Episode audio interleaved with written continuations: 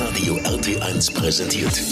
Famous Infamous. Der Podcast über bekannte und unbekannte Menschen aus Bayern. Heute spreche ich mit dem Kommandeur der fliegenden Gruppe des taktischen Luftwaffengeschwader 74, Oberstleutnant Sören Richter. Er kommt aus Neuburg und sein Job klingt normalerweise so.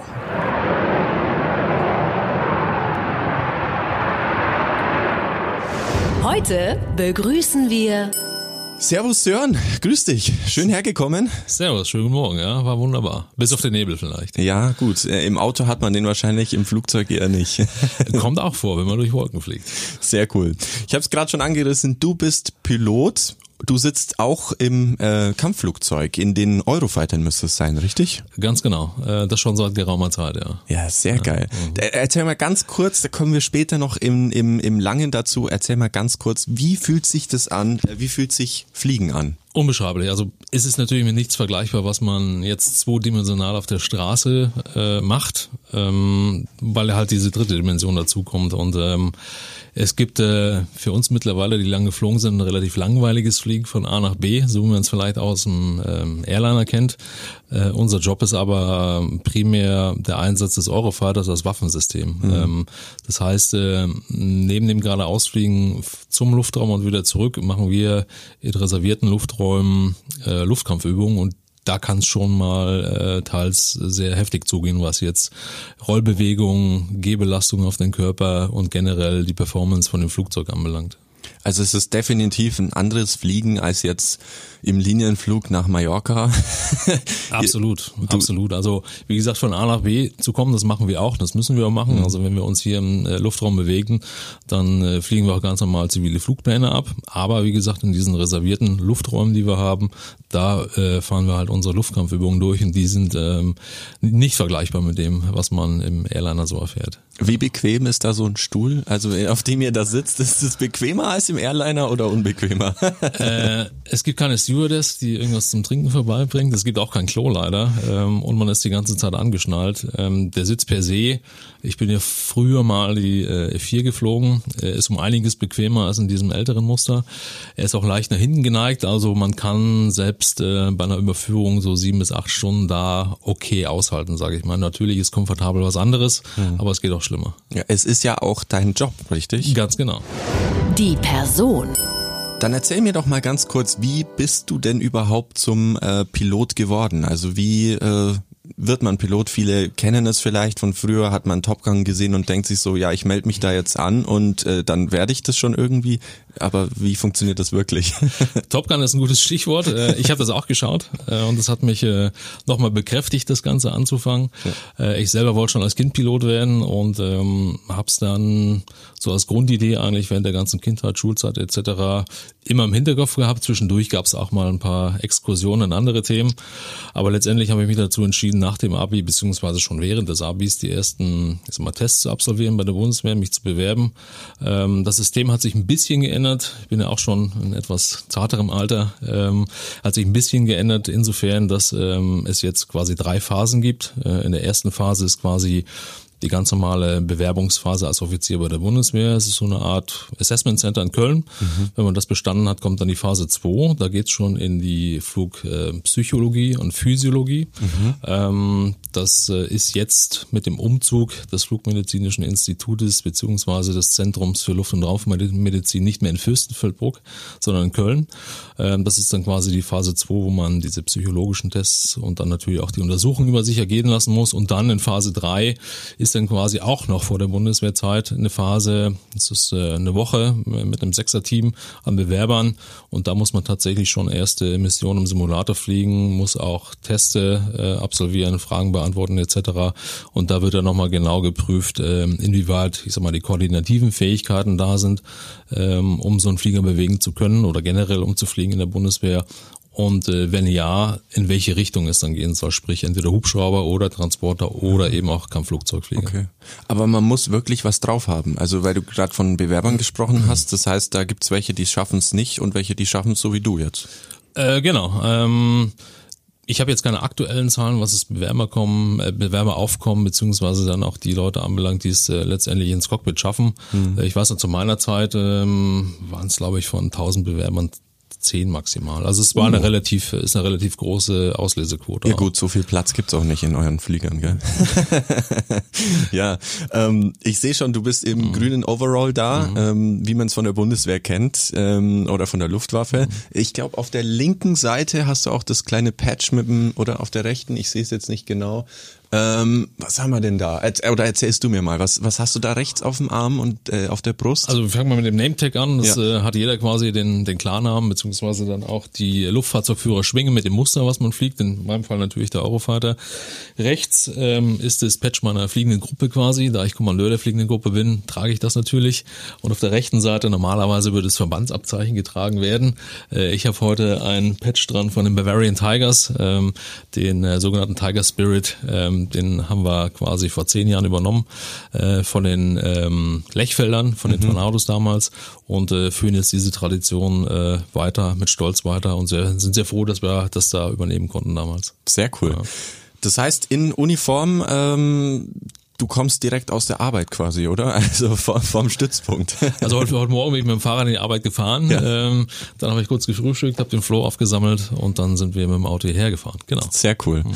Und du bist äh, wohnst jetzt aktuell in äh, Neuburg, das heißt da auch geboren, aufgewachsen und zur Schule gegangen oder wo kommst du ursprünglich her? Ähm, Saupreis sozusagen. Also ich bin äh, gebürtiger, eigentlich äh, bin ich gebürtiger Dresdner, ähm, für, war aber wirklich nur für den Tag meiner Geburt und danach in Dresden ähm, aufgewachsen, dann in Südbrandenburg, so die nächstgrößere Stadt, ähm, Senftenberg, ähm, Speedway Lausitzring ist in der Nähe, den kennt man vielleicht, äh, und habe da die Zeit bis zu meinem Abitur verbracht und äh, dann ging es quasi 97 mit der Reise Bundeswehr los, zuerst in Bayreuth, dann Fürstenfeldbruck, dann äh, die Ausbildung im Ausland in den Staaten äh, und äh, bin jetzt seit 2001 fest in Neuburg. Cool. Und genau. gefällt dir?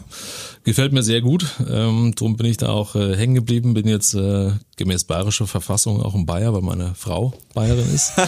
ähm, und habe da quasi eingeheiratet, fühle mich sehr wohl und äh, haben da auch ein Häuschen und ja, ähm, ist schön da. Sehr cool. Mhm. Und dein Lieblingsort, hast du einen in Neuburg, um Neuburg rum? Dachterrasse auf jeden Fall bei uns. ähm, jetzt äh, hat uns äh, Mühe gekostet, das so auszubauen, aber generell gibt es sehr, sehr viele Orte. Also dadurch, dass äh, ich relativ viel rumgekommen bin, auch mhm. ähm, habe ich mir angewöhnt, wenn ich einen Ort toll finde und das auch mit Emotionen verbinden kann, dann versuche ich mir diesen Moment einzuprägen. Mhm. Und mittlerweile habe ich da ja einige Momente im, im Kopf, die ich mir immer wieder abrufe und wo ich mich echt gern dran erinnere. Also sei es Toskana, sei es Ostsee, sei es Elbsandsteingebirge, sei es Alaska, mhm. sei es Texas. Also gibt's wirklich einige mittlerweile. Kann man überhaupt äh, Orte am Boden noch genießen, wenn man schon alles aus der Luft gesehen hat, so ungefähr? umso mehr, umso okay. mehr. Weil ähm, aus der Luft ist natürlich alles etwas entfernter als am Boden. Und ähm, wenn man in der Luft schnell unterwegs ist, genießt man auch mal den ein oder anderen Moment der Ruhe, wo man einfach nur genießt, da sitzt und die, die Aussicht ähm, quasi aufsaugt. Geil. Ja. Sehr cool. Wir haben gerade eben schon darüber gesprochen. Ähm, du bist zum Pilot geworden. Es war dein Traum. Du hast es ähm, deine Schulzeit lang dann auch ein bisschen verfolgt und danach natürlich. Ähm, viele, viele, viele träumen davon oder eben Top Gun, äh, so die Generation. Jetzt kam ja ein neuer Top Gun raus. Viele träumen von den Männern jetzt wahrscheinlich, die da getanzt haben oder ich weiß es gar nicht. Ähm, wie schwer ist es denn eigentlich wirklich Pilot zu werden? Also du hast auch gemeint, du hast ein Abi gemacht. Musste man, das war das verlangt damals? Ähm, und ist es wirklich so, dass du täglich trainiert hast, so damit du fit bist, damit du schnell bist, damit du äh, das alles schaffst, Reaktionen und so weiter? Ähm, also entweder Abitur oder eine abgeschlossene Berufsausbildung, das mhm. sind so die quasi Einstellungsvoraussetzungen. Und ähm, ja, natürlich hat man damals zumindest in den noch etwas rudimentären Zeitaltern des ähm, ja, vor Computer, sage ich mal, mhm. Äh, oder C64 hatte ich damals ein paar Simulatoren gespielt. Äh, allerdings natürlich nicht vergleichbar mit dem, was äh, jetzt, ich sag mal, in so einem psychologisch aufgebauten Simulator gefordert ist. Äh, und ich war auch äh, jetzt nicht fliegend vorher, also ich bin quasi Fußgänger gewesen, als ich äh, angefangen habe, natürlich ein paar Mal mitgeflogen, um das Feeling einfach äh, mal zu bewerten, ob das einem taugt oder nicht taugt. Aber die Ausbildung ähm, per se ist eigentlich äh, ja ein relativ langer auch Ausleseprozess. Also zum ersten oder zum einen mal natürlich die ähm, Eingangsprüfung, die man hat oder Eingangsteste, die man hat. Ähm, wenn man die besteht, so was für mich zumindest, ist es immer so eine Art Motivation, ja, jetzt habe ich quasi die erste Stufe geschafft. Jetzt gucken wir mal, war okay, äh, wie es bei der nächsten weitergeht und ich habe mir versucht, äh, von Anfang an nicht so einen Druck zu machen, ja, ich muss das jetzt unbedingt, sondern mir hat halt eher geholfen, dass ich von, ich sag mal, Auslesestufe zu Auslesestufe gedacht habe und mich da quasi dadurch motiviert habe, dass ich äh, die Stufen nacheinander dann bestanden hatte. Ja. Und ähm, es ist auch so, dass wenn man mal ausgebildet ist, ähm, dass es dann nicht vorbei ist. Also es ändern sich viele Taktiken zum Beispiel äh, für den einen oder anderen das Flugzeugmuster, wo man dann umsteigt, in meinem Fall von der Phantom auf den Eurofighter und das ganze Fliegerlegen ist eigentlich ein Lernprozess. Mhm. Äh, das, da, da muss man sich schon im Klaren drüber sein. Mhm. Ähm, und was ich vielleicht noch als Geschichte am Rande äh, interessant fand, als Fußgänger hat man quasi ein Jahr Zeit, ein bisschen über ein Jahr, 14, 13, 14 Monate ähm, in den Staaten, äh, Tex äh, Shepard Air Force Base Texas, quasi zum Kampfpiloten ausgebildet zu werden. Und ich fand's äh, Wahnsinn, dass man das als Fußgänger innerhalb von so einer kurzen Zeit schaffen kann mit mhm. Leuten. Da ist das System schon sehr ähm, ausgebaut, sehr zielorientiert darauf, dass ich halt das mit einem schaffe, der halt die Anlagen hat. Also du, du meinst dann wirklich von äh, Tag null quasi bei dieser Ausbildung mit, ich saß noch nie in einem Flugzeug bis Tag äh, nach 13, 14 Monaten, ich sitze jetzt in einem Flugzeug, startet es, fliegt es, landet es, ohne dass was passiert. Genau, ganz genau. Ach, okay. Ähm, und es ist eigentlich schon so konstruiert, man hat zwei Flugzeugmuster, jetzt die T6 und die T38. T6 ist ein Propellerflugzeug, mhm. aber auch äh, relativ gut kunstflugtauglich. Ähm, dass man da verschiedene Steps durchläuft. Das geht ganz einfach damit los, dass man lernt mit dem Flieger einfach mal zu fliegen ähm, dass man den, dass man gewisse Kunstflugfiguren mit dem fliegen kann. Dann geht man in die Instrumentenfliegerei, dass man quasi auch sich äh, bei schlechtem Wetter im Luftraum bewegen kann mhm. und sicher von A nach B kommt, mit Instrumentenanflügen auch. Ähm, dann geht's quasi über eine Phase, wo man schon mit einem anderen Flugzeug unterwegs ist als Formationsflug. Und das ist ungefähr ein halbes Jahr, ähm, wo sich dieses Programm hinstreckt und äh, wo man letztendlich dann nach einem halben Jahr, nach einem guten halben Jahr, ähm, das Flugzeug in dem Umfeld sicher bewegen kann. Und dann geht's halt mit dem nächsten Muster weiter, mit der T38, Strahltrainer, äh, Überschalltrainer. Und da durchläuft man nochmal dieselben Phasen quasi und ist dann nach einem weiteren halben Jahr auf diesem Muster einigermaßen fit. Okay. Natürlich fliegt man auch noch keine großen taktischen Anhalte, sondern Inhalte, sondern ist quasi ähm, so ein bisschen verschmolzen mit dem Flieger und dann kommt alles weitere. Ich fand's damals, ähm, da gibt's quasi so eine radargeführten Platzrunden, ähm, dienen dem Instrumentenanflug, um halt die Flugzeuge zu staffeln. Und in der Anfangsphase kam es einem vor, als ob diese Runde ungefähr drei Sekunden dauert, mhm. weil halt alles neu war. Es war viel, die ganzen Checks zwischendurch. Und dann zum Ende der Ausbildung äh, saß ich nochmal mit der T38 in dieser Platzrunde drin und habe mir gedacht, oh Gott, das dauert ja Stunden, bis ich hier durch bin. also es war wirklich Wahnsinn, innerhalb von dem Jahr diesen Effekt an einem selber zu sehen, dass das Krass. überhaupt funktionieren kann. Krass. Ja. Und während dieser ganzen Zeit war das jetzt dann wirklich, dass du dann, äh, also die haben gemerkt, okay, oder du hast selber gemerkt, ähm, ich bin dafür geeignet, wir wollen dich, du wirst jetzt zum Pilot ausgebildet. Ähm, musstest du dich dann einschreiben oder bist du dann fest angestellt oder wie läuft das? Ähm, das bekommt man quasi schon nach der jetzigen Phase 3 gesagt, als was man eingestellt wird. Mhm. Ähm, wenn man zur Bundeswehr kommt, ähm, da kommen natürlich noch die normalen Sachen wie Grundausbildung, dann in dem Fall Offizierausbildung dazu.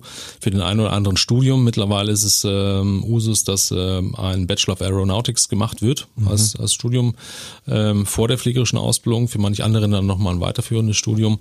Und danach geht's quasi in die, in die Fliegerei. Und da weiß man eigentlich schon, wenn man einsteigt heutzutage bei der Bundeswehr, ähm, welchen Weg man gehen soll oder welchen Weg man geht. Ob der dann wirklich tatsächlich umgesetzt wird, ist die andere Frage.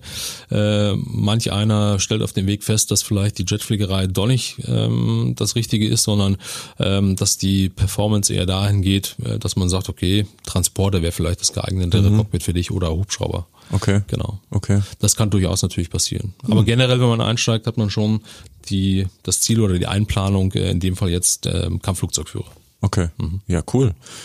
Ähm, und du hast es gerade beschrieben, also anfangs ist natürlich alles total stressig und geht in drei Sekunden vor, ähm, vorbei. Als Fußgänger oder vielleicht als Autofahrer kennt man es ja so, okay, rechts Gas, links äh, Kupplung, Mitte Bremse so ungefähr. Jetzt hast du da 20.000 Sachen, den, diesen, diesen Joystick da in der Mitte, äh, 50.000 Knöpfe vor dir. Wie, wie, wie, wie überfordert warst du im ersten Moment? Also das gezielte Ranführen auf das Cockpit ist schon sehr gut. Mhm. Also man fängt ja auch mit Simulatoren vorher an und bevor man ähm, den Simulator äh, von innen sieht, bekommt man so ein schönes ähm, Poster. Das ist quasi das Cockpit abgebildet von dem jeweiligen Flugzeugmuster. Das klingt jetzt vielleicht ein bisschen komisch, aber wir haben uns dann an die, an die Wand rangepinnt, haben einen Stuhl davor gesetzt und sind quasi mental durchgegangen, Schritte am Boden, wie wie starte ich das Ding überhaupt? Und da hat man quasi schon nach den Schaltern gegriffen, so wie mhm. sie auf dem Plakat waren. Wir nennen das Chairflying, also quasi auf dem Stuhl schon mal mental vorbereiten, so eine ganze Mission auch durchgehen. Also wie sieht der Boden aus? Was für Funksprüche muss ich machen? Das alles kombiniert. Da hat man schon eine relativ, äh, eine relativ gute mentale Vorbereitung auf das, was dann kommt. Äh, was zusätzlich dann natürlich noch dabei ist beim richtigen Fliegen sind die äh, Kräfte, die auf den Körper mhm. wirken. Die kann man natürlich nicht simulieren.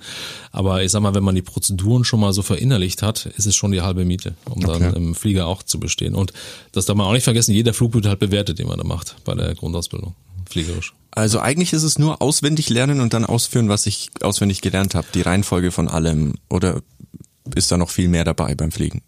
Äh, auf jeden Fall die ganzen Systeme auswendig lernen. Das ja. heißt, ähm, also wenn Notfälle passieren, muss ich wirklich sattelfest sein. Mhm. Das ist auch wirklich sehr drillmäßig, ähm, dass man, wenn man jetzt einen Notfall hat, da gibt's äh, sogenannte Bold Faces. Das sind wirklich Schritte, Arbeitsschritte, die man auswendig kennt. Also wenn sie mich, äh, wenn du mich nachts äh, wächst und fragst, äh, ja, du hast jetzt einen Triebwerksfehler, dann kann ich dir die halt äh, relativ schnell runterrattern. Mhm. Und so ist halt auch schon diese Grundausbildung. Äh, und das ist mal so das A und O, dass man das System kennt, wenn irgendwas passiert, dass man weiß, was muss ich an welcher Stelle tun und die kritischen Sachen wirklich im Kopf hat. Mhm. Ähm, dann natürlich ist sehr viel prozedural, was Instrumentenfliegerei anbelangt, generell auch taktische Fliegerei, wenn es jetzt darum geht, wie fliege ich zum Beispiel ein Looping? Also mit welcher Speed fange ich da an? Welche Höhe brauche ich ungefähr? Ich muss dann auch planen im Luftraum, dass ich nicht nach oben oder unten rausfliege, weil das sind ja alles reservierte Lufträume, wo wir diese Übung machen. Äh, ich will ja nicht in einem normalen Luftraum, wenn ein Airliner rumfliegt, da einfach ein Looping um den drum machen, geht ja nicht. Mhm. Äh, von daher äh, ist es zum einen sehr viel auswendig lernen, was die Prozeduren anbelangt. Zum anderen muss man sich aber relativ schnell dran gewöhnen, dieses Dynamische einzuschätzen, wo kann ich welche Sachen im Luftraum machen, ohne dass ich jetzt irgendwas verletze. Okay. Ja. Äh, wie cool fühlt es sich an, Looping zu machen in der Luft? Ach, mittlerweile ist es äh, ist genau wie mit der Autofahrerei. Wenn ich jetzt 100.000 Kilometer oder mehr gefahren bin, dann ist es ähm, ist es äh, okay. Äh, ein Looping ist jetzt, ja, man macht halt ein Looping und guckt, dass er einigermaßen gut funktioniert.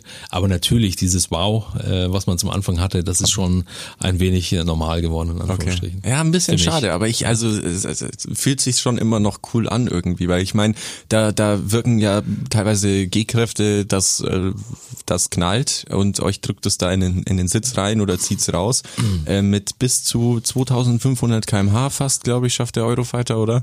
Ähm, das muss ja unglaublich sein, also wenn man da ordentlich beschleunigt. Ähm, also diese Überschallfliegerei, die dürfen wir hier in Deutschland nur ähm, ab ungefähr zwölf Kilometern Höhe machen. Das ist relativ unspektakulär tatsächlich. Also oh. äh, man sitzt halt drin, beschleunigt äh, und irgendwann ist man quasi Überschall und es gibt halt diese äh, Phase vom quasi unter in den Überschall. Da gibt's einmal halt so einen kleinen Sprung im, im Höhenmeter, das merkt man tatsächlich, aber dann ist, äh, kriegt man nicht viel mit davon. Also den Knall okay. gibt's äh, nur am Boden, den hört man natürlich nicht im Flugzeug. Ähm, das zum Schnellfliegen, zum zur Gehbelastung, äh, da kommt es natürlich äh, darauf an, was für Taktiken wir gerade fliegen. Also so wie man es aus Top Gun kennt, so engen Kurvenkampf machen wir natürlich auch. Und da ist natürlich äh, 9G, das ist das Maximale, was der Flieger kann, anstrengend, wenn wir jetzt quasi uns äh, vom oberen Luftraum in den unteren arbeiten und diese ähm, Gefechte da quasi in visueller Reichweite machen. Das ist schon anstrengend, vor allen Dingen in meinem zarten Alter. Mittlerweile ähm, ist man da schon gut beschäftigt mit dem Körper, ja, bis wenn das das Neunfache quasi vom eigenen Gewicht auf einen drückt. Mhm. Ja. Ist es bei der Geschwindigkeit auch ein bisschen so wie beim, es kennt man vom Autofahren, wenn man lange auf der Autobahn war, fährt 130, 180, keine Ahnung, dann fährt man äh, zur Ausfahrt raus und dann denkt man sich so, oh Gottes Willen, ist 100 eigentlich langsam oder 50 oder so. Ist es bei euch auch so? Ich meine 2500 kmh und dann danach weiß ich nicht, wie man so standardmäßig rumfliegt, aber Also diesen Eindruck hatte ich mal ähm, beim Tiefflugtraining, damals noch äh, auf ähm, dem alten Flugzeugmuster F4 äh, in Kanada haben wir es gemacht, in Goose Bay. Ähm, da gab es natürlich so eine Art Step-Down-Training, dass man sich von äh, 500 über 250 auf 100 Fuß gearbeitet hat. Also 100 Fuß war quasi das Minimum, das sind halt 33 Meter ungefähr über dem Boden. Und erschreckenderweise hat man sich daran relativ schnell gewöhnt. Muss natürlich echt aufpassen, weil ähm, so ein Baumwipfel ist halt schnell mal da. Mhm. Also das ist, äh, erfordert wirklich äh, höchste Konzentration. Aber wenn man dann quasi aus dieser Höhe wieder hochgeht, ähm, in sagen wir mal die Höhe, die man dann für eine Platzrunde braucht, visuell, dann denkt man auf einmal mal so im Orbit, obwohl es halt nur ein Unterschied von äh, vielleicht 2000 Fuß sind. Also mhm. dieser Effekt war schon Wahnsinn, ja. Okay. Ähm, speziell was den Tiefflug jetzt anbelangt. Crazy. Ja. Du hast gerade eben auch noch von ähm, Trainings natürlich, visuellen Trainings gesprochen, weil anders geht's ja wahrscheinlich gar nicht. Äh, blöde Frage jetzt, aber ich meine, in so einem Training, ihr trainiert ja mhm. den Ernstfall quasi, dass es wirklich zum Kampf kommt. Wie trainiert man sowas? Weil ich meine, du kannst ja schlecht jetzt äh, die Raketen abschießen und deinen deinen Kumpel abknallen, so also blöd gesagt jetzt, ja. Ähm, wie wird das dann festgestellt, so okay, ich hab dich jetzt so blöd gesagt? Mhm. Ähm wir haben im Eurofighter beziehungsweise in den Computern, die verbaut sind, ähm, die Möglichkeit, eine effektive Rakete zu schießen. Also wir können ganz normal triggern, wir können die auch anwählen. Das ist allerdings ein, ähm, wir nennen es Bogus-Load, also quasi ein fiktiver, äh, fiktive Raketen, die ich dranhängen habe. Mhm. Ähm, der Bordcomputer, der rechnet die aber genauso, als wenn es richtige Raketen wären. Das mhm. heißt, ich schieße die ganze, also ich, ich wähle eine Luftziel aus, meine Feinddarstellung zum Beispiel, fliege meine Taktik durch, äh, schieße die Rakete ähm, und der Computer rechnet das ganz normal runter, als ob es halt eine Live-Rakete wäre. Mhm. Ähm, und das kann ich zum einen im Flieger halt sehen, kann darauf meine Taktik basieren und kann dann im Debriefing, in der Nachbesprechung, was ja eigentlich so bei uns der Part ist, wo man die meisten Lessons learned, also das meiste rausziehen, was man, was man lernen kann aus dem, was man äh, nicht richtig gemacht hat. Da kann man das Ganze auch tatsächlich eingeben. Äh, und ich kann es quasi am Bildschirm so darstellen, ähm, wenn ich jetzt Eurofighter als Feinddarstellung habe, da kann ich die rot markieren, dann erscheinen die halt als Bösewicht.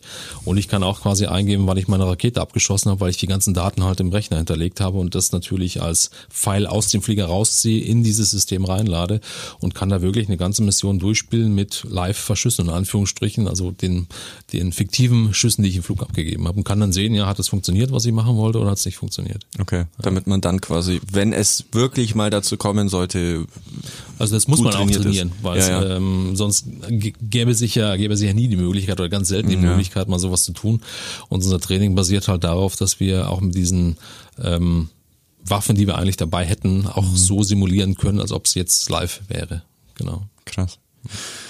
Jetzt haben wir schon einiges durchgesprochen bei äh, was man alles macht als Pilot. Wie sieht denn so ein normaler Arbeitstag bei dir aus? Also du hast erzählt, du bist vorhin mit dem Fahrrad in die Arbeit gefahren quasi, ähm, jetzt hierher zu uns oder zu mir ins Studio, klar. Aber gäbe es jetzt dieses Interview nicht, äh, wie würde dein Arbeitstag aussehen?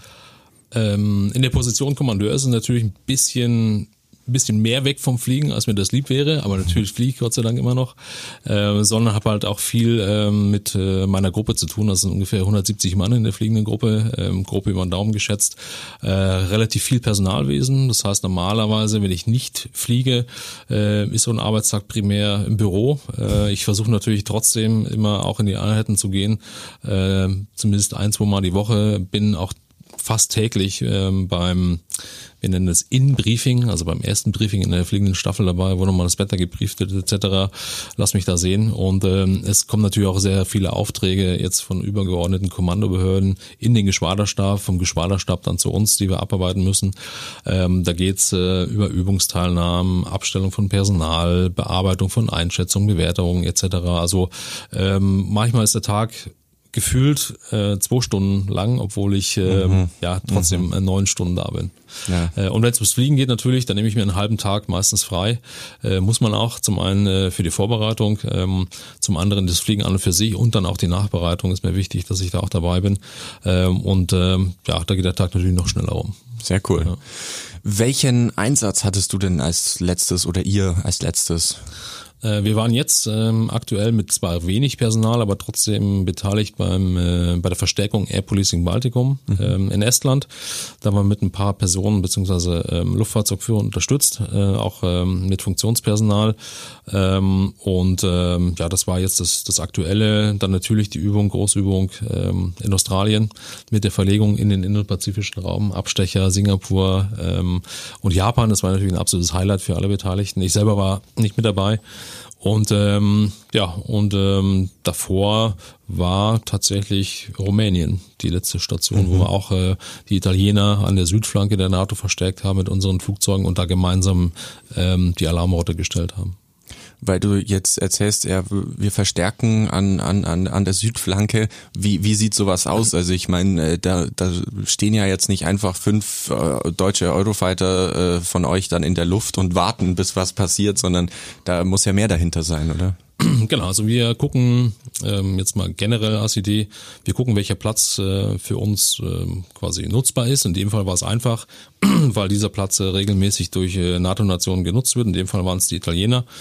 Und äh, alles äh, läuft halt im Rahmen dieses ähm, ja, verstärkten Air Policings allgemein, was man 2014 äh, beschlossen hat innerhalb der NATO. Ähm, und ähm, wir haben dann natürlich ein, ähm, eine Ortsbegehung gemacht, äh, was wir denn noch zusätzlich brauchen. Die Italiener haben uns mit diversen Sachen ausgeholfen, okay. was gut war. Wir haben auch diese Interoperabilität äh, geübt, dass wir halt auch äh, auf selbe Equipment zugreifen können, dass eine einzelne Nation nicht so viel mitnehmen muss, äh, als wenn wir jetzt autark irgendwo wären und haben uns da ähm, quasi an deren Modul angeflanscht. Ähm, mit dem relativ reduzierten Personalkörper, äh, im Gegensatz ähm, zu jetzt einer Mission wie Baltikum, wo wir alleine da wären, wo wir halt ein bisschen mehr Personal dabei haben. Und ähm, was die fliegerischen Prozeduren anbelangt, dadurch, dass ähm, es sehr gut standardisiert ist in der NATO, was wir taktisch fliegerisch machen, äh, muss da eigentlich gar nicht viel, äh, ich sag mal, Koordinierungsaufwand betrieben werden. Man spricht sich halt kurz ab, äh, weiß, ähm, da fallen diverse Stichworte, wie wir was fliegen und dann ist alles klar. Also da kann es jetzt ein Brite sein, Italiener äh, oder ein Spanier ähm, oder ein Amerikaner. Also wenn wir Standards ansprechen, äh, die NATO-weit anerkannt sind, wir fliegen nach NATO-Standards, dann ist es relativ äh, klar, was wir zusammen machen. Okay, cool. Also auch so ein bisschen der Austausch zwischen den Absolut. Nationen. So. Ähm, dadurch, der, durch so eine Geschichte ist natürlich Austausch da und wir versuchen auch äh, regelmäßig mindestens einmal im Jahr in Großübungen teilzunehmen, NATO-Großübungen teilzunehmen und ähm, da ist natürlich der Fokus auf diese Interoperabilität gerichtet. Mhm. Ähm, und es funktioniert auch wunderbar und ähm, wir nutzen diese Übung, um uns selber natürlich taktisch weiterzubilden, als auch quasi dieses Gesamtkonglomerat von verschiedenen Nationen mit unterschiedlichen Rollen auch in ihren Flugzeugen äh, in der großen Mission abzubilden. Mhm. Und es gibt dann auch eine gemeinsame Vorbereitung, eine gemeinsame Flugdurchführung, eine gemeinsame Nachbereitung und da lernt man sehr, sehr viel. Ähm, und äh, glücklicherweise, das ist gerade aktuell, äh, sind wir auch in Spanien auf dem äh, Tactical Leadership Program, ist auch ein NATO-Programm. Ähm, dieses Mal mit ähm, ja, einigen Piloten von uns, die relativ jung sind äh, und die da auch die taktischen Grundfertigkeiten innerhalb der NATO mit verschiedenen anderen NATO-Nationen kennenlernen. Das ist eine super Sache und wir lernen sehr, sehr viel dabei. Cool. Du hast vorhin davon erzählt, da wollte ich noch nachfragen, dass du wirklich äh, 33 Meter über dem Boden geflogen bist. Und äh, ich kann mir das auch, wie man es halt eben aus Filmen kennt, man sieht jetzt nicht so häufig irgendwelche Übungskämpfe von euch äh, im Luftraum, weil ihr natürlich da auch Abstand halten muss, musst und äh, müsst und an bestimmten mhm. Plätzen oder Lufträumen eben nur üben dürft. Ähm, Gab es da bei dir oder hattest du mal einen krassen Unfall oder Zwischenfall, wo du wirklich dachtest, ähm, boah, das, das war's jetzt oder das hätte es sein können? Ähm, da muss ich kurz überlegen. Ähm, ich glaube, bei der, bei der Ausbildung ähm, hatte ich mal so einen kurzen Moment, äh, das war noch ein Shepard äh, Solo-Ride bei Nacht, ähm, wo der Abstand auf den Vordermann äh, zu kurz wurde, äh, weil halt viele Flugzeuge in diesem engen visuellen Pattern äh, in Platznähe waren. Ähm, und ähm, da bin ich quasi, hört sich jetzt vielleicht ein bisschen klischeehaft, aber auch in den Abgasstrahl reingeflogen von meinem mhm. Vordermann. Und da ähm, ja, da hat der Flieger halt eine, ähm, eine relativ komische ähm, Position eingenommen. Das heißt, meine Tragfläche ist abgekippt nach links und ich konnte halt äh, gerade noch so äh, den Nachbrenner durchladen und dann halt Gott sei Dank nicht mit der Tragfläche aufschlagen, sondern vom Boden wegkommen. Das war so ein kurzer Moment, wo ich dachte, oh, ähm, ja, Fliegen ist auch gefährlich, das ist auch jedem bewusst von uns. Ähm, wo ich halt ja im Nachhinein dann schon ein bisschen äh, nervös war drüber, beziehungsweise mhm. gedacht habe, oh, das hätte jetzt auch anders ausgehen können. Ähm, Oder ein anderer ähm, Fall bei mir im, im Flieger, äh, es war auch noch in den Staaten bei der Ausbildung, ähm, ein Anflug auf ähm, eine ja, weit entfernte Basis. Das war so ein Programm mit drin, dass man so einen Überlandflug einmal macht. Ähm, das Ganze unter Instrumentenflugbedingungen. Ähm, das war auch ähm, von uns aus ganz normal abgesetzt, äh, waren auch auf der richtigen Frequenz ähm, und äh, haben dann aber im Augenwinkel festgestellt, oder ich habe im Augenwinkel irgendwie festgestellt, dass ähm, ja wie so ein Schatten in der Nähe war und habe dann instinktiv quasi den Flieger nach unten gedrückt und hat sich herausgestellt, dass über uns quasi relativ dicht eine Cessna einfach äh, vorbeigeflogen ist, obwohl die nett. halt vorher nie angekündigt wurde und äh, wir auch keine Infos bekommen haben, dass da noch jemand rumfliegt. Also das war auch so eine Sache, wo ich gesagt habe, naja, hätte auch anders ausgehen können. Aber Gott sei Dank äh, bisher Noch nie den Schleudersitz Nein, äh, Gott sei Dank nicht. Ich hoffe, ich hoffe, das bleibt auch so. Ja. Ge- Lernt man das eigentlich in der, ich meine, weil danach ist das Flugzeug ja unbrauchbar, wenn du jetzt den als Pilot den Schleudersitz ziehst. Gibt's da irgendwie so ein äh, so ein Demoprogramm, dass ihr in der Halle sitzt und jeder darf einmal den Schleudersitz ziehen und wird äh, 50 Meter nach oben katapultiert? Äh, Gott sei Dank nicht. Es gibt ja so tolle Videos von, ähm, ich glaube, ein Amerikaner war das, der für Martin Baker Schleudersitze ausprobiert hat. Und das, glaube ich, weiß ich, wie viel ähm, ähm, Schüsse er hatte, Schleudersitzschüsse er hatte, aber es waren jenseits der 50, glaube ich. Äh, das machen wir Gott sei Dank nicht, weil die Belastung mit den heutigen Sitzen äh, schon relativ groß ist und die Gefahr, dass man sich da verletzen würde, Okay. ähm, ist, steht natürlich nicht im Verhältnis. Was wir üben, äh, ist quasi einmal ein Verhalten am Fallschirm. Also wenn ich dann, wenn ich dann mich rausgeschossen habe und der Schleudersitz irgendwann mal von mir getrennt wurde, dann hänge ich halt irgendwann mal am Fallschirm. Da übt man natürlich den, äh, das Aufkommen, also dass man die Beine da nicht gespreizt hat, sondern dass man einigermaßen sanft mit so einem Abrollen landet, soweit es geht. Ähm, dann trainieren wir quasi das Aufkommen und das Hinterherziehen äh, mit dem Fallschirm im Wasser. Das sind so alles die, die Sachen, äh, die quasi schon nach dem Ausschuss passieren. Vor dem Ausschuss äh, können wir im Simulator, das müssen wir quasi vierteljährlich machen, so ein Notfallsimulator, können wir das Ganze mal testen. Das überraschend, was derart, ähm, sag mal, Großes ausfällt im Flieger, dass ich mir halt wirklich rausschießen muss. Und da kann man ganz gut testen, wie ist denn quasi die mentale Situation in der, in der Lage. Ziehe ich schnell, gucke ich erst, äh, wenn ich im Bodennähe bin, gut, dann stellt sich die Frage fast nie, weil da ziehe ich sofort. Ähm, und das übt man dann schon. Also diese Triggermomente, die man hat, wenn der Flieger jetzt so irreparabel beschädigt ist, dass ich wirklich keine Chance mehr habe, dass er sich fliegerisch weiter bewegt, dass man das halt zumindest mal in der Situation im Simulator erlebt und sich dann auch bewusst rausschießt. Das üben wir dann auch. Ja. Also das ist wirklich so the last chance quasi, Genau. Schleudersitz. Ja. Bef bevor ich das mache, versuche ich nochmal alles äh, Genau. andere, um, Also um man diesen muss auch, Flieger man muss auch fairerweise sagen, dass ähm, das Flugzeug, ähm, der, der Eurofighter in dem Fall, dass es relativ ähm, wenige Notfälle gibt, die wo sowas bedingen würden, wo, wo Mhm. ich mich wirklich rausschießen muss und das äh, Flugzeug schon sehr, ich sag mal, stabil und redundant gebaut ist, ähm, dass nicht beim kleinsten Notfall, dass ich da sofort den Flieger verlassen muss, sondern dass man wirklich den Großteil der Notfälle, die auftreten können, auch so handeln kann, dass ich mit dem Flieger tatsächlich auch wieder lande. Okay. Aber weil man das eben auch aus Filmen kennt, mit äh, man wird getroffen und dann äh, hält sich das Flugzeug irgendwie noch so und und der rechte Flügel brennt schon oder so und und dann ah ich habe jetzt keine andere Möglichkeit mehr und dann zieht er den Schleudersitz. Also das wird's eigentlich nicht so geben. Äh, ich meine, so eine geschilderte Situation kann natürlich auftreten und äh, wenn ich fiktiv so einen, Brecher, so, einen, so, einen, so einen Treffer hätte, dann ist natürlich ähm, die letzte Möglichkeit da auszusteigen. Also Okay. wenn eine Fläche brennt oder eine Fläche derart beschädigt ist, dass sie brennt, dann ähm, besteht da keine Möglichkeit mehr, denke ich, ähm, dass man da das Ding landen könnte. Ist natürlich immer situationsabhängig, aber mit dem Treffer ist halt immer eine andere Sache. Der heiße Stuhl. Dann kommen wir zu meiner Lieblingskategorie, der heiße Stuhl. bin stell- sehr gespannt. Ja. ich stelle dir ein paar Fragen. Ist nichts so Schlimmes. Du gibst mir einfach aus dem Bauch heraus deine Antwort. Mhm. Fangen wir an. Bist du eher Morgenmensch oder Nachteule? Oder wieder Mm. Kommt drauf an. Ja, ich, wie ich jetzt? weiß, ich darf nur, ja, ähm, ich darf mir eins aussuchen. Ähm, Morgenmensch. Okay. Lieber Uniform oder Jogginganzug oder Jogginghose? Äh, dann Uniform. Oh, okay. Sind die bequem, die Uniformen? Also diese hier schon. Sehr ja, bequem. Es gibt auch unbequeme. Ja, zum Beispiel ähm, unseren Dienstanzug in Blau. Der ist Okay. etwas unbequemer, ja. Okay. Gab's da schon mal einen Brief an, an die Obrigkeit von wegen, hey, mach's dir mal bequemer. Äh, der ist so wie er ist. Äh, den ziehen wir zu diversen Anlässen an. Und äh, sag mal, wenn man jetzt irgendwo in einer Kommandobehörde arbeitet, ist das auch der Anzug, den man da trägt. Ähm, allerdings natürlich nicht so leger wie dieser hier. Äh, und ähm, der Zweck ist ja auch ein anderer. Okay.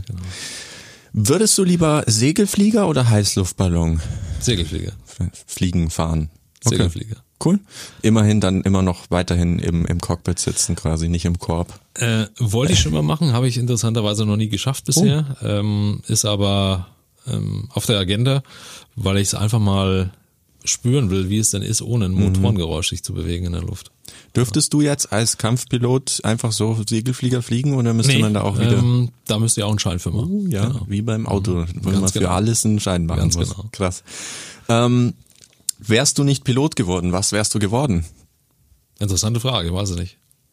Gab es irgendwas Fußballprofi zum Beispiel? Also bei mir wollte immer jeder, ich wollte auch Fußballprofi werden, ganz klar.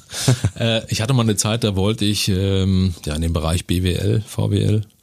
Ähm, genau, aber ich sag mal, mit, ähm, mit positiven Bestehen von den ersten Tests ähm, hat sich das relativ schnell erledigt. Okay.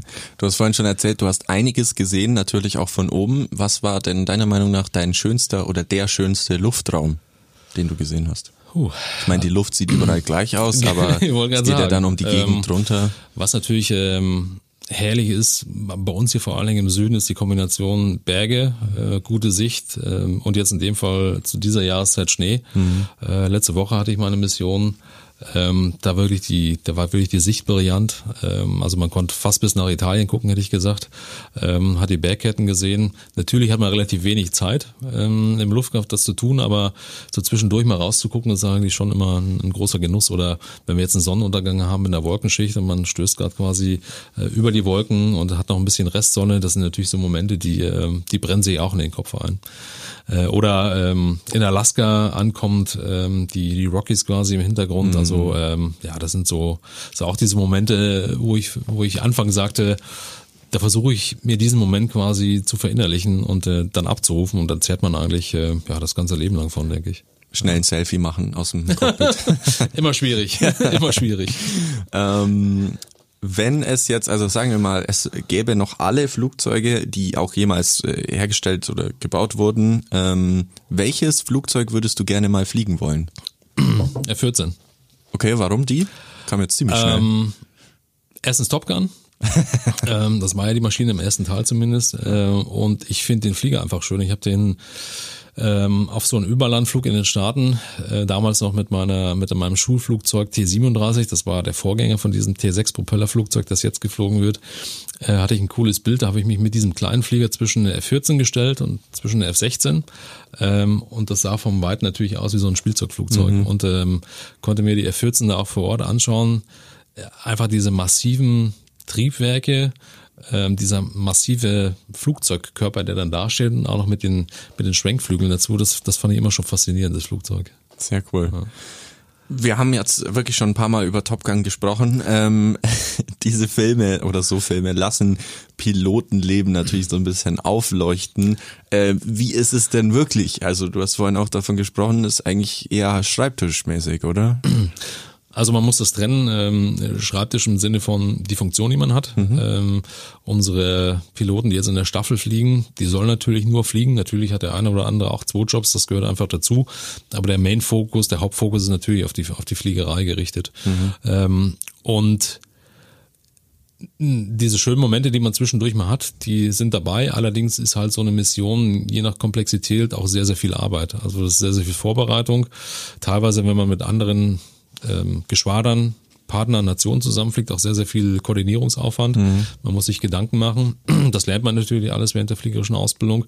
Ähm, und letztendlich ist auch die Missionsdurchführung hauptsächlich äh, anstrengende Arbeit, je nachdem, wie lange diese Mission dauert. Es gibt ja auch Missionen mit Tankern zum Beispiel, die dauern über drei, vier Stunden.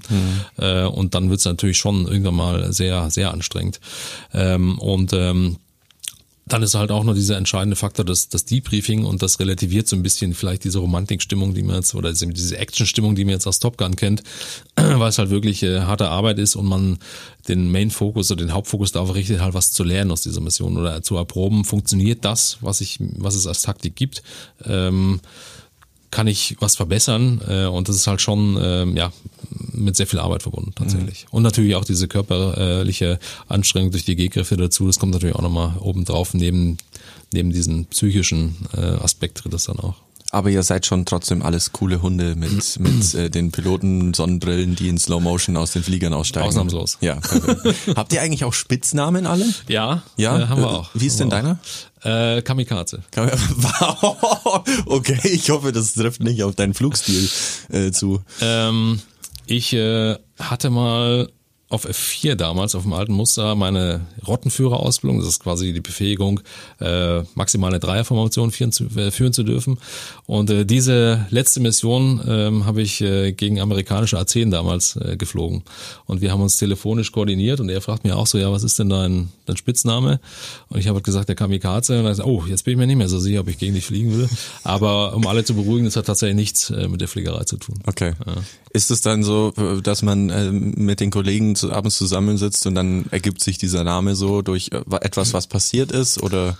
Ähm, da gibt's tatsächlich eine Zeremonie bei uns, äh, wo oh. Namen vergeben werden. Okay. Und hinter jedem Namen steckt quasi eine Geschichte. Ähm, der Wahrheitsgehalt ist nicht immer 100 Prozent mit diesen Geschichten verbunden ist, aber je lustiger die Geschichte ist, desto besser ist es natürlich. Mhm. Ähm, und ähm, ja, da wird dann abgestimmt quasi in der Menge ähm, und derjenige, der den Namen erhalten soll, kann sich dann natürlich auch ähm, ja mit anderen Geschichten positionieren oder andere Vorschläge machen und letztendlich ist es dann ein Abstimmungsprozess äh, zwischen allem, wo die Mehrheit entscheidet. Äh, und teilweise kommen da recht witzige Sachen raus. Ja. Das kann ich, also Kamikaze ist schon sehr sehr gut, ja. Ähm, auch nochmal zurück auf die Filme. Wir haben, äh, vor allem in den Hollywood-Filmen gibt's ja immer so eine Rivalität zwischen hier Marine, Luftwaffe, Air Force und so weiter. Gibt es bei euch auch so, dass die äh, Bodentruppen eher stinken oder so? Keine Ahnung. also wir kriegen das ja nicht mit, weil wir sitzen ja im Flieger. nee, also wir arbeiten äh, tatsächlich äh, oft mit Bodentruppen zusammen, äh, speziell mit den Bodentruppen, die jetzt ähm, früher nannte sich es mal Forward Air Controller, also die mit äh, der Infanterie am Boden sind und wenn Luftunterstützung vonnöten ist, die uns dann rufen und wo wir quasi Prozeduren mit denen üben, ähm, wo das halt reibungslos äh, dann vonstatten gehen kann, wenn es mhm. darauf ankommt. Und von da ist der Kontakt zu denen schon natürlich da und wir achten uns gegenseitig und ähm, ja, äh, ist einfach auch eine, eine coole Sache, das mal aus deren Perspektive zu sehen, vielleicht auch mal mit rauszugehen, sich das Ganze anzuschauen. Äh, so ein Perspektivenwechsel ab und zu ist äh, nicht verkehrt. Okay, ja. sehr cool. Gut, dann hast du schon geschafft. Der heiße Stuhl absolviert. Brennt nicht mehr, sehe ich gerade. ist gelöscht, ist gelöscht. Ist gelöscht. Der Tipp der Woche. Hast du vielleicht noch irgendwas, was du uns mitgeben kannst zum Tipp der Woche? Zu Augsburg kann ich nur empfehlen. Ähm, werde ich demnächst auch wieder tun äh, mit meinem Sohn. Wir sind sehr, sehr gerne da und äh, ich finde sehr, wir finden es sehr schön da. Ähm, und ähm, ja, ansonsten fällt mir eigentlich ja, alle sollen Piloten werden, oder? Weil ihr seid die coolsten. natürlich. Äh, das natürlich. Ja. Ähm, also auf jeden Fall, wenn jemand ambitioniert ist oder oder ähm, mit dem Gedanken spielt, da mal reinzuschnuppern, bei mir war es ja ähnlich, äh, dann sollte man keine Scheu davor haben, es tatsächlich zu versuchen. Mhm. Weil ich bin da auch so gut es ging halt mit einem, ja, mit einem, ja, schauen wir mal, ähm, Gefühl rangegangen. Natürlich mit dem Hintergrund immer schon Pilot werden zu wollen, ja. Aber so natürlich wie möglich sein, sich äh, nicht im Vorrein schon reinzustressen, sondern einfach so sich von Stufe zu Stufe zu arbeiten. Mhm. Und ähm, dass es klappen kann, das sagen die Leute, die Luftfahrzeuge jetzt bewegen. Und äh, man soll sich da nicht äh, von vielleicht irgendwelchen Horrorgeschichten, die man gehört hat, vom Ausleseprozess äh, ablenken lassen, das wirklich zu versuchen. Also es, es lohnt sich auf jeden Fall. Kann man da bei euch auch ein Praktikum machen oder mal mitfliegen oder sowas? Mitfliegen ist schwierig, Praktikum geht immer. Ja. Ähm, wir haben auch diverse Praktikanten, äh, die mal reinschnuppern, auch in ihrer äh, Praktikumsschulzeit. Ähm, wir nehmen uns da Zeit dafür, stellen extra Piloten ab, die das auch klären. Das Interesse ist immer sehr groß und ähm, ja, wir sind natürlich auch bemüht, äh, Leute, die dafür eine Faszination haben, sich dafür interessieren, äh, quasi auch in die Thematik anzuführen und dann Mhm. mal auch äh, vielleicht als potenzieller Arbeitgeber zu präsentieren. Ja, klar. Ja. klar. Weil es ist natürlich ein Job, der ähm, jetzt im Vergleich zu den Jobs, die ich bundesweit machen kann, äh, relativ selten vorkommt. Und wir sind auch eine relativ kleine Klientel. Und ähm, davon soll man sich aber, wie gesagt, nicht abschrecken lassen. Zu guter Letzt. Dann haben wir es schon geschafft. Einiges an Info hast du mir mitgebracht. Vielen, vielen Dank dir. Sehr gerne. Mir hat's echt sehr, sehr Spaß gemacht. Also ich finde äh, das ganze Fliegen an sich drumrum äh, super, super interessant. Ähm, Kollege vorne äh, fliegt auch kleine Cessnas und so. Der hat einen kleinen Schein. Äh, ich habe es noch nicht geschafft zu fliegen. Ich bin nur ein paar Mal rausgesprungen schon aus dem Ah, Flugzeug. das fehlt mir auch noch. Mit Schirm aber kann ich dir sehr empfehlen. Ich da- war damals in Neuseeland und das sah wirklich sehr, sehr schön aus. Da aus, ich glaube, was waren das, 15.000 Fuß oder 18.000 ist das höchste, glaube ich, da rauszuspringen und äh, so unter dir Neuseeland erscheinen zu sehen. Das war wirklich sehr, sehr cool. Wie war das Gefühl beim Rausspringen? Geil. Also so im ersten Moment, ähm, ich fand's ganz lustig. Wir hatten so einen äh, Typen, der hat uns das erklärt, wie es läuft. Und der hat immer so vom Brain Overload gesprochen. Also dein Gehirn checkt es nicht, was da jetzt gerade passiert. Und genauso ist es. Also du fällst da raus und drehst dich und äh, bist so, Moment mal ganz kurz, was passiert hier gerade, ja? Und äh, du schreist, also die, die weisen dich auch an, äh, brüll ruhig, schrei, äh, was auch immer, ähm, weil dann kommt dein Körper irgendwann wieder auf die Idee zu atmen, weil dir fliegt so viel Luft ins Gesicht, dass du eigentlich keine Luft bekommst. Also hat sich's angefühlt, wie wenn du das Autofenster aufmachst auf der Autobahn und den Kopf rausstreckst, äh, dann kriegt man so viel Luft da rein, dass man erstmal so Moment. Und dann ähm, fällt man und das war wirklich abartig. Also das, ich fand es super cool. Ich würde es auch unbedingt oder ich will es auch unbedingt wieder machen. Ähm, ja, dieses Fallen und dann ist es halt noch dieses Gleiten. Das fand ich jetzt nicht so spektakulär, aber das Fallen an sich super Der, cool. der Schock vom Schirm aufmachen? Gar keine eigentlich. ne? Nee, das war super simpel. Ich habe auch, ey, klar, man hört ja auch immer Fallschirm, oh, macht es nicht, da gehen so viele drauf und keine Ahnung. Weiß ich jetzt ehrlich gesagt nicht. Ich glaube, es ist sicherer als Autofahren, ähm, aber man macht es natürlich auch nicht so häufig wie Autofahren. Ähm, und dann, der hat das Ganze gefilmt, so an seiner Hand hatte der die Kamera dran. Man sieht dann kurz, dass sich der Schirm so gedreht hatte, aber ich habe davon nichts mitbekommen. Ich habe das einfach, glaube ich, so ausgeblendet, dass ich, ich will nicht wissen, ob der Schirm jetzt funktioniert oder nicht.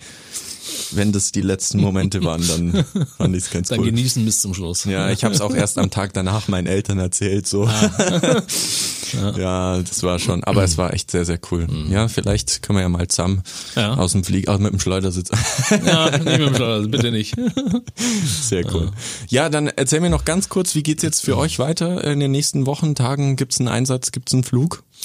Ähm, wir fahren jetzt wieder zurück und äh, ja, die nächste Sache ist dann äh, quasi Air Defender. Das ist nächste Übung, auf die wir uns dann vorbereiten. Sehr cool. Genau. Super. Alles klar. Famous Infamous. Der Hitradio RT1 Podcast über bekannte und unbekannte Menschen aus Bayern. Und die Geschichten dahinter. Alle Folgen zum Nachhören auf rt1.de und überall, wo es Podcasts gibt.